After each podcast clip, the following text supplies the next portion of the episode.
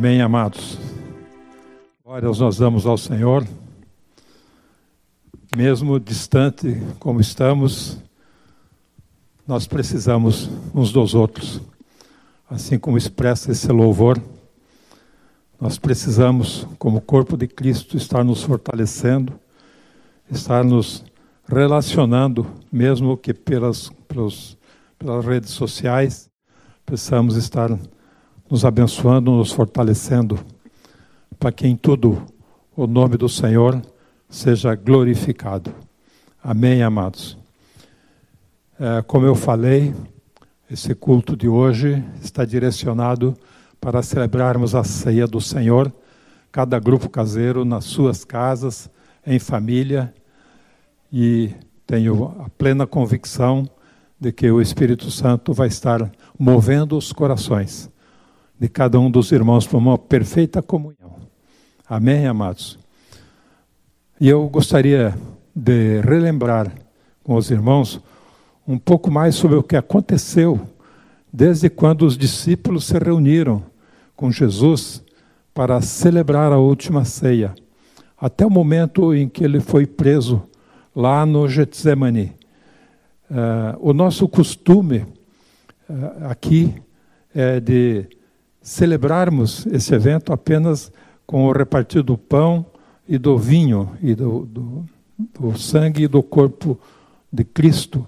Isso não é errado, mas é, assim o Senhor nos mandou, né? e nós praticamos aquilo que vemos na Bíblia, somos fiéis às Escrituras e aquilo que Paulo também nos orienta quando ele ministra sobre isso. Mas olhando as Escrituras, nós não podemos deixar de entender que o evento da última ceia ele abrange desde a chegada de Jesus com os seus discípulos no ambiente onde eles ceariam, que diz que é um, um grande cenáculo mobiliado e estaria pronto já até a sua saída, quando é, eles seguem lá para o, o, os Getsemane. E para a gente poder fazer essa abordagem, nós precisamos juntar os quatro evangelhos, porque nem todos descrevem uh, da mesma forma todos esses, esses acontecimentos da última ceia. Nós vemos, por exemplo, Marcos, Mateus e Lucas, eles falam do repartir, do repartir o pão e do repartir do vinho, e falam da, da saída da oração no Getsemane. Já João só fala do, dos últimos ensinamentos, do período durante a ceia. Então, se nós juntarmos esses quatro evangelhos, nós vamos abranger esse evento da ceia do Senhor como a chegada deles lá no cenáculo, a ceia propriamente dita, os últimos ensinamentos de Jesus e a oração de Jesus no Getsemane.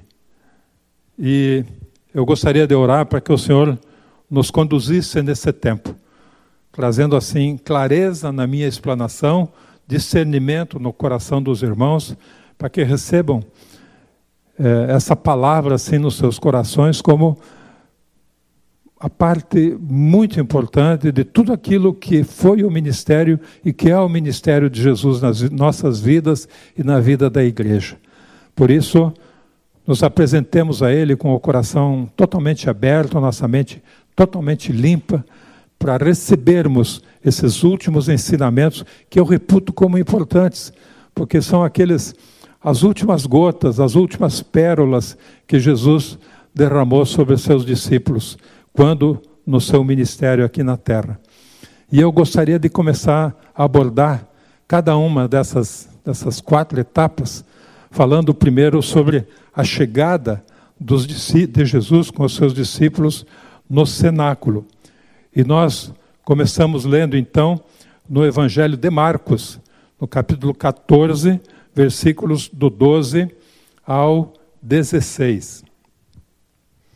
Ele diz: no primeiro dia da festa dos pães sem fermento, quando se fazia o sacrifício de, do, do Cordeiro Pascal, os discípulos de Jesus lhe perguntaram: Onde quer que façamos os preparativos para que o Senhor possa comer a Páscoa? Então Jesus ouviu, enviou dois de seus discípulos, dizendo-lhes: Vão até a cidade. Ali, um homem trazendo um cântaro de água sairá ao encontro de vocês. Sigam este homem e digam ao dono da casa em que ele entrar que o mestre pergunta: Onde fica o meu aposento, no qual comerei a Páscoa com os meus discípulos? E ele lhes mostrará um, um espaçoso cenáculo mobiliado e pronto. E ali façamos os preparativos. Então, nós vemos assim, nesse momento, já uma manifestação do Senhor de que esse seria um evento especial. Esse seria, essa seria uma ceia especial. Porque ele já disse para os discípulos: vão lá e vai acontecer isso. Então, quando os discípulos saíram e no caminho, será que eles não começaram a imaginar: se, se a tal pessoa não aparecer, como é que nós vamos saber onde que é o local? Mas é lógico, eles conheciam o Senhor e foram com toda a confiança e encontraram segundo aquilo que Jesus tinha falado. E no versículo 18, diz que os discípulos saíram, foram à cidade e acharam tudo como Jesus lhes tinha dito. E ali então eles prepararam a festa. Então, uh, no versículo 17 ainda, que diz que ao cair da tarde, Jesus chegou com os doze. Então, tudo o que foi preparado, Jesus chegou ao cair da tarde com os seus discípulos e estava pronto o ambiente para a celebração da ceia. O segundo evento é a ceia propriamente dita, que nós vamos praticar hoje, mesmo estando longe uns dos outros, mas em espírito nós somos corpo de Cristo.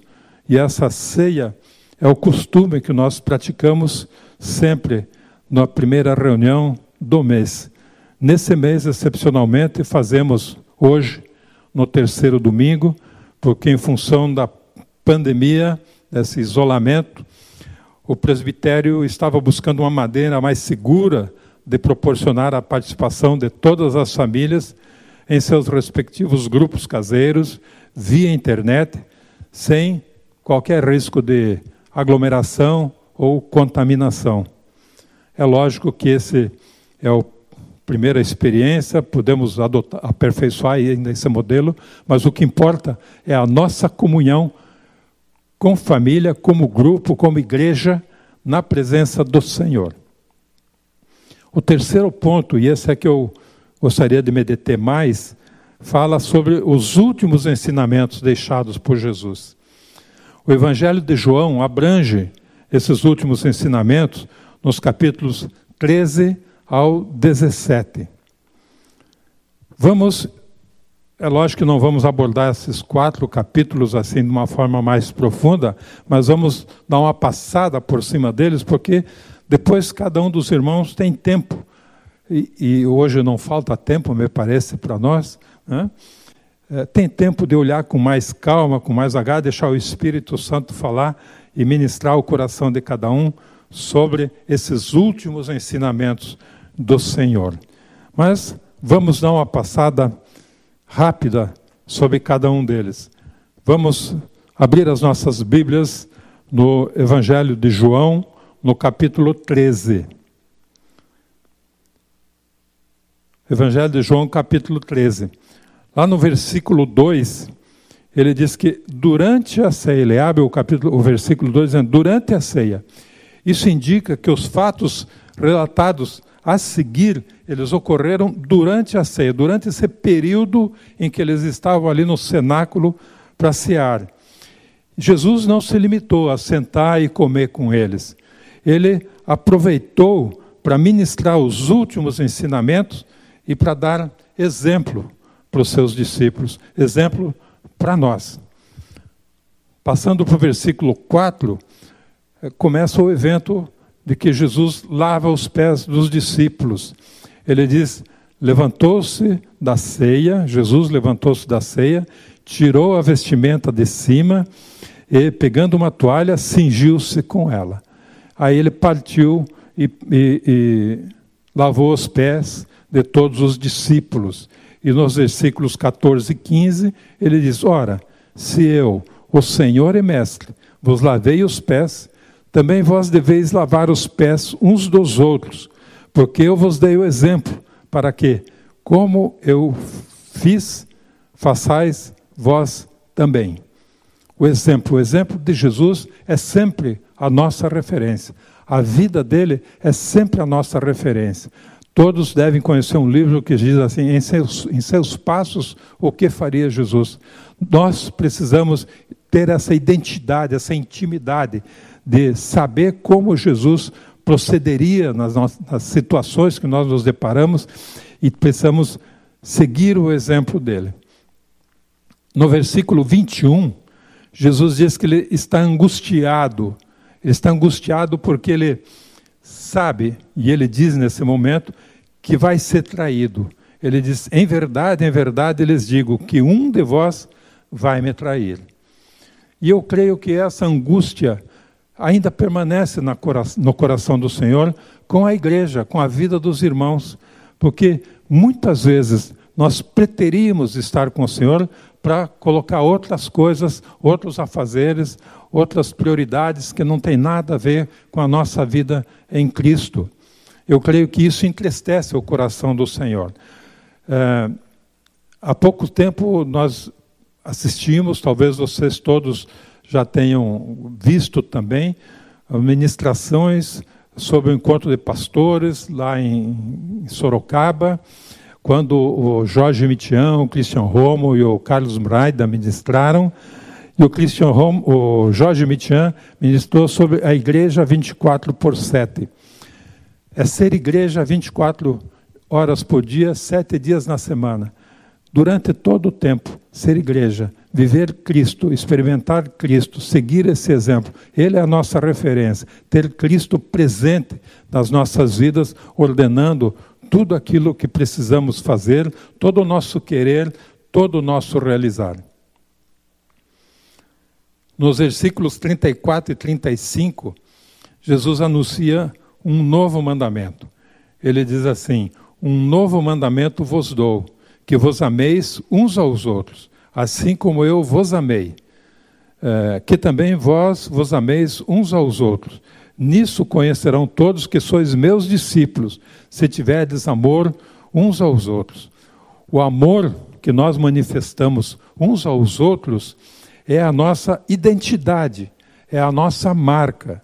As pessoas nos conhecerão, eles verão, nos observarão o amor que nós temos uns pelos outros é o nosso testemunho. Ele tem que estar presente. Amém? Uh, versículos 37 e 38, é, também muito conhecido, é quando Jesus afirma que Pedro o negará três vezes. Ele diz: Em verdade, em verdade, lhes digo: antes que o galo cante três vezes, você me negará. Mais uma vez aqui eu faço uma pergunta, né? Diante de uma situação de confrontação, como essa que Pedro enfrentou, quantos de nós confirmaríamos que somos cristãos, que somos discípulos de Jesus, ou quanto nós estaríamos nos enrustindo, nos escondendo com vergonha, com medo, com a atitude de Pedro? É uma pergunta que nós precisamos nos fazer, porque no tempo da perseguição nós vamos viver isso com muito mais intensidade. No capítulo 14, o ensinamento, o ensinamento principal é o relacionamento de Jesus com o Pai e o relacionamento deles, Pai e Filho, conosco, seus discípulos. Jesus enviará o Espírito Santo que ficará no seu lugar e que continuará o seu, o seu trabalho com os discípulos e com a igreja. Nos versículos 2 e 3, Jesus diz que vai nos preparar morada na casa do Pai. No versículo 6, Jesus anuncia: Eu sou o caminho, a verdade e a vida. Ninguém vem ao Pai senão por mim. Portanto, Ele é o único caminho. Nós ouvimos muito dizer que todos os caminhos levam a Roma, né? Pode ser para Roma, pode levar, pode ter muitos caminhos, mas para o Senhor só tem um caminho. É Jesus Cristo. O versículo 13 diz: E tudo o que vocês pedirem em meu nome, isso farei. É promessa. Nós podemos orar e pedir em nome do Senhor, e Ele diz que Ele fará. E nós conhecemos, nós temos essa confiança no Senhor.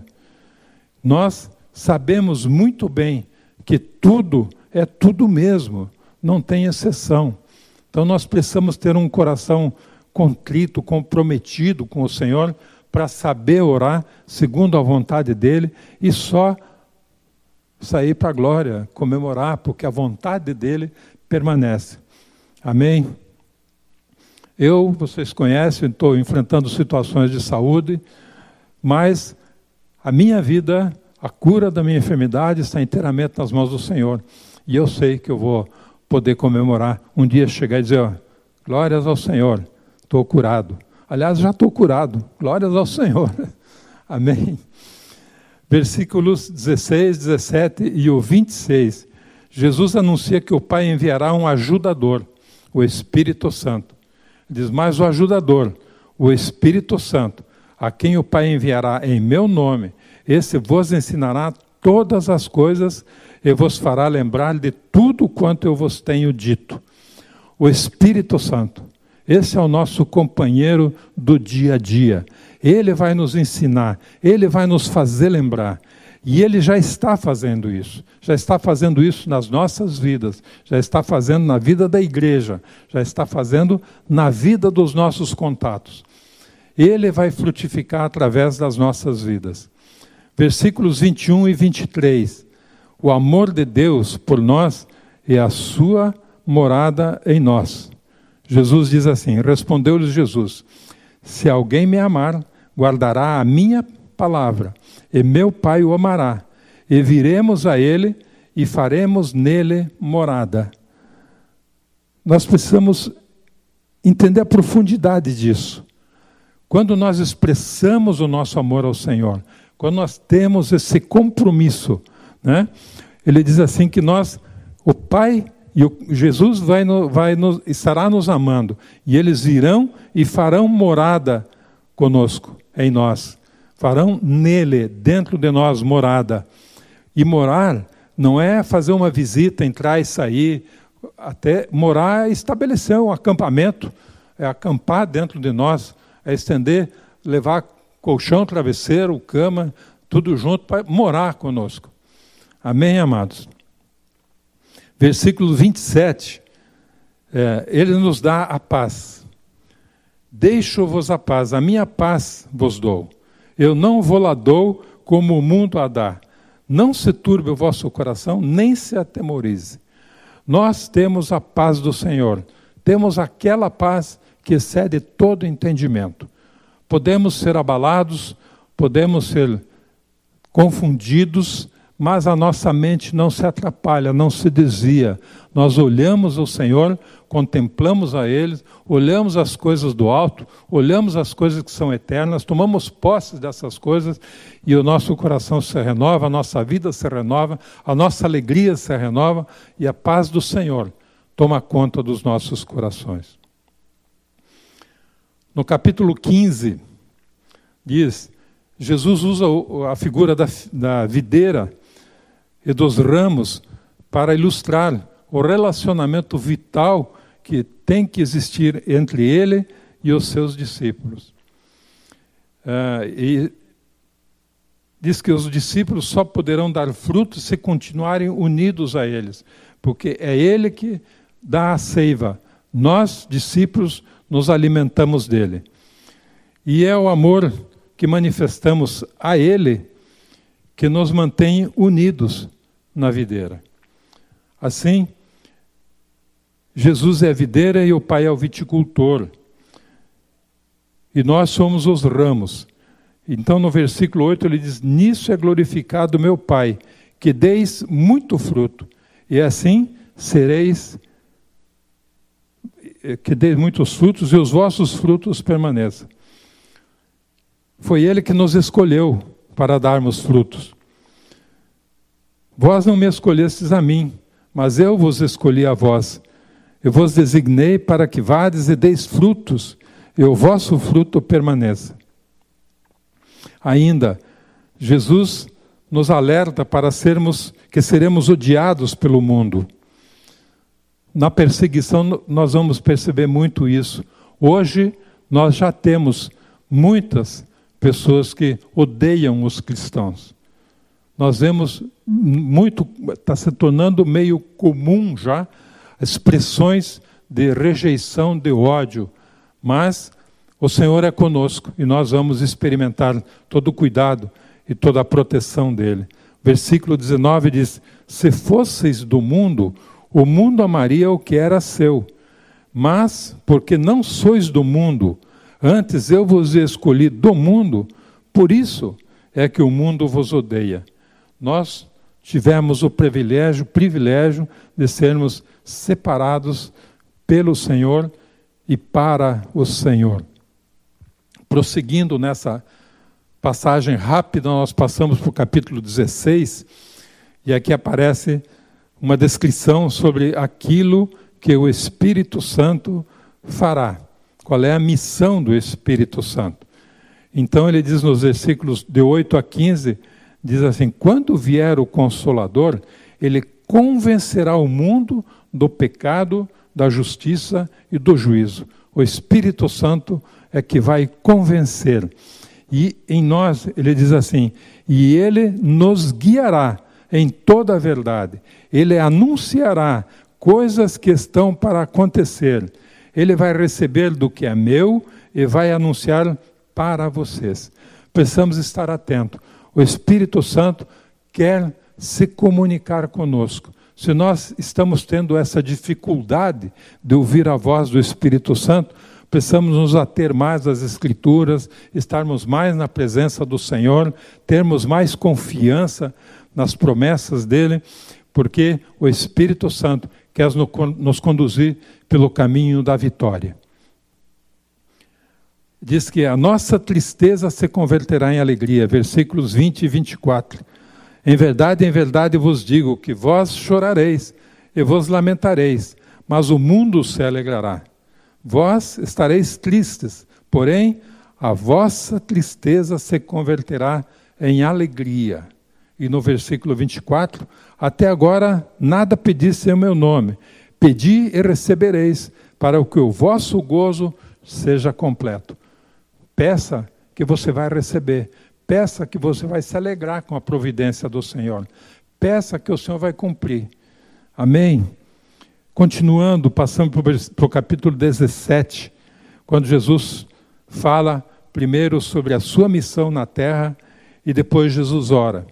Jesus ora a favor dos seus discípulos, pedindo que Deus os guarde e que eles sejam completamente dedicados ao Pai.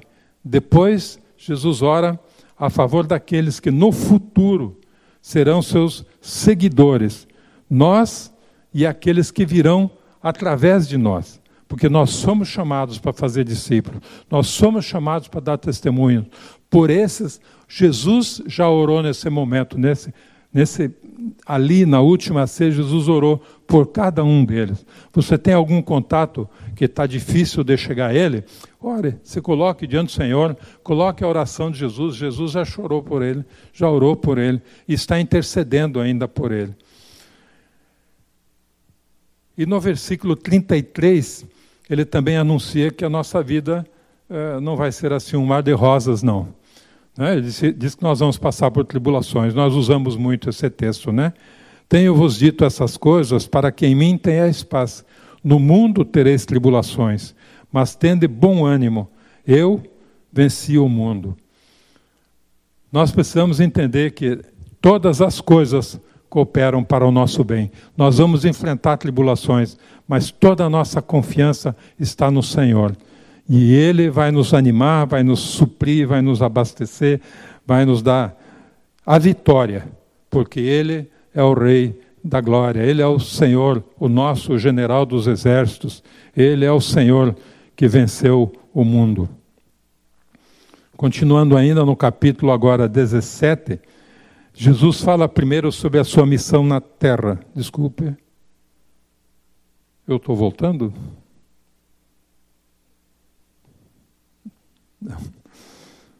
Depois Jesus ora. Então ele ora, é, ele ora é, em favor daqueles que virão, tá certo?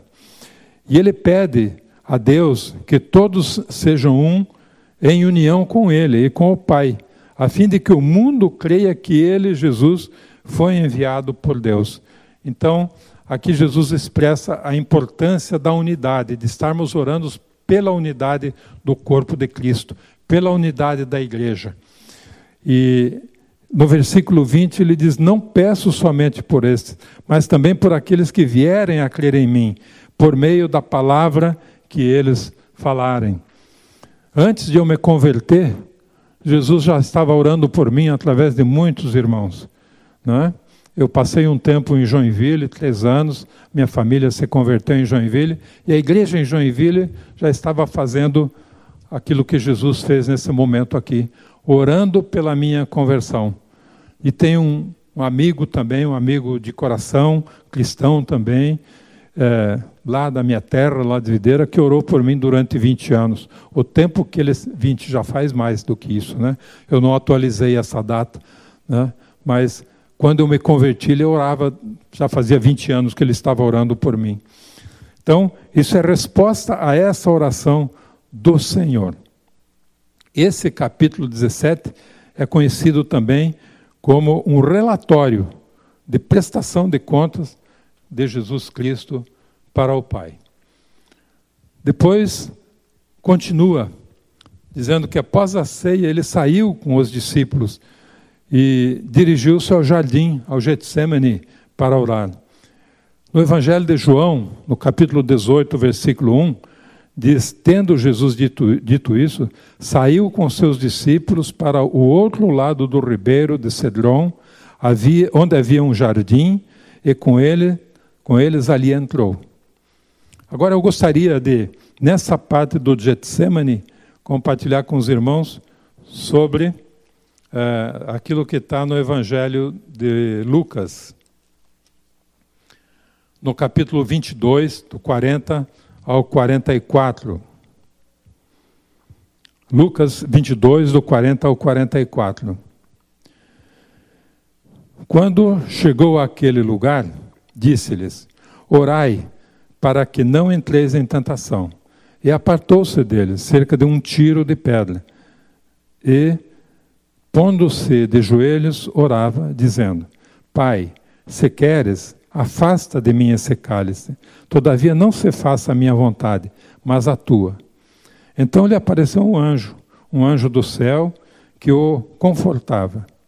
E posto em agonia, orava mais intensamente, e o seu suor tornou-se como grandes gotas de sangue que caíam sobre o chão. Jesus estava realmente muito pesaroso nesse tempo. Estava assim colocando até em xeque todo o ministério dele, todo o propósito dele, né? Ele diz assim, pai, se é possível não mudar o, o destino, me afasta, não deixa eu passar por esse sofrimento. Mas eu não quero que seja feita a minha vontade, que tem que ser a nossa oração.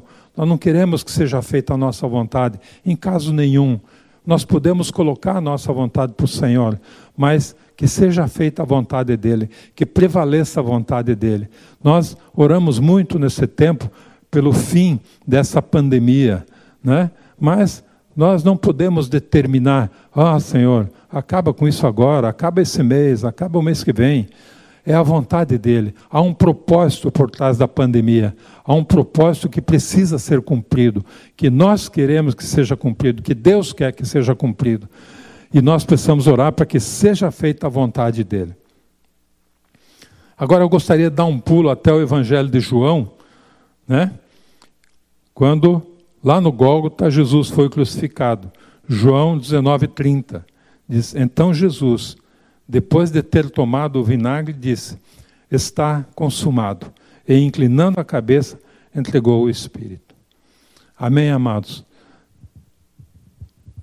Esse é o período de ceia, né? da última ceia, os últimos momentos do Senhor Jesus como homem, como uh, o verdadeiro discípulo, aquele que veio para salvar o mundo, para salvar as nossas vidas.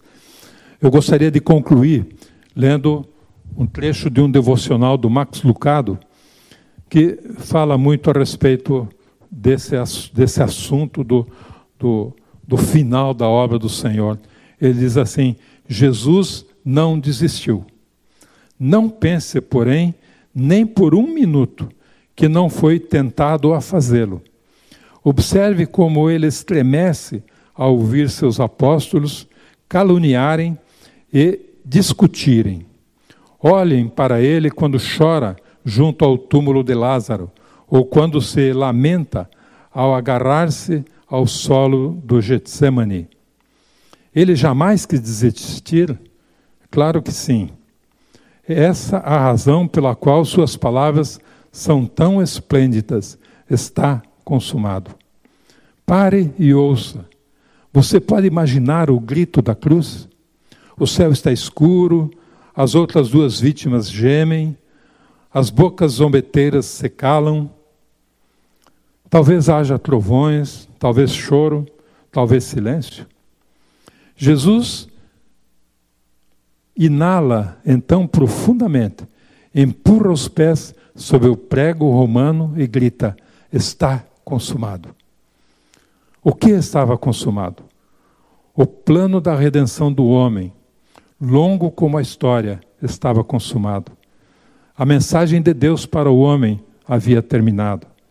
A palavra de Jesus como homem na terra não mais se repetiriam. A tarefa de escolher e treinar embaixadores terminara. O trabalho estava terminado. A canção fora cantada, o sangue derramado, o sacrifício feito. Os aguilhões da morte foram removidos. Tudo acabara. Um grito de derrota? Dificilmente. Mas não foi um grito de desespero, mas de realização. Um grito de vitória, de cumprimento. Também um grito de alívio. O lutador permaneceu e agradecemos por tê-lo feito. Graças a Deus, porque ele suportou. E nós estamos aqui celebrando porque ele suportou. E ele pediu para que nós celebrássemos isso em todo o tempo, sempre que nos reuníssemos. Aleluia. E quando nós celebramos a ceia do Senhor, nós precisamos lembrar dessas coisas: testemunho, perseverança, serviço, obediência, humilhação, entrega e, acima de tudo, o amor. Muito amor. Nisso conhecereis que sois meus discípulos. Amém, amados. Toda honra e toda glória pertencem ao Senhor. Amém, amados. Nesse momento, eu gostaria de convidar os irmãos para que nesse mesmo espírito nós passemos para a celebração da ceia. Eu vou ministrar aqui e vocês, como um só corpo, vão celebrar em suas casas, assim como uma só família. Compartilhamos também, vamos compartilhar também as imagens, né? Nós vamos estar reunidos numa, em videoconferência, cada família vai estar com o seu celular, com o seu tablet, o seu computador, e vai mostrar a sua presença nessa reunião junto com os demais membros do grupo. E em cada casa, cada um vai compartilhar a ceia. O líder do grupo vai ordenar, vai abrir, vai convidar o grupo num link que ele já deve ter preparado. E nós vamos então para esse evento tão especial que nós há um bom tempo já não celebrávamos, mas que faz parte, é, é, é necessário para nos fortalecer. Amém? Abram, por favor, as suas Bíblias na primeira carta de Paulo à igreja de Coríntios. No capítulo 11, versículos 23 ao 29.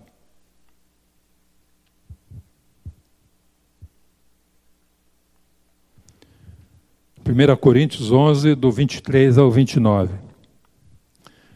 Porque eu recebi do Senhor o que também lhes entreguei, que o Senhor Jesus, na noite em que foi traído, pegou um pão e, tendo dado graças, o partiu e disse: Isso é o meu corpo, que é dado por vós. Façam isso em memória de mim. Do mesmo modo, depois da ceia, pegou também o cálice, dizendo: esse cálice é a nova aliança no meu sangue. Façam isso todas as vezes em que o beberem, em memória de mim. Porque todas as vezes que comerem este pão e beberem este cálice, vocês anunciam a morte do Senhor, até que ele venha. Por isso, aquele que comer o pão ou beber o cálice do Senhor indignamente será réu do corpo de Cristo e do sangue do Senhor. Que cada um examine a si mesmo, e assim coma do pão e beba do cálice.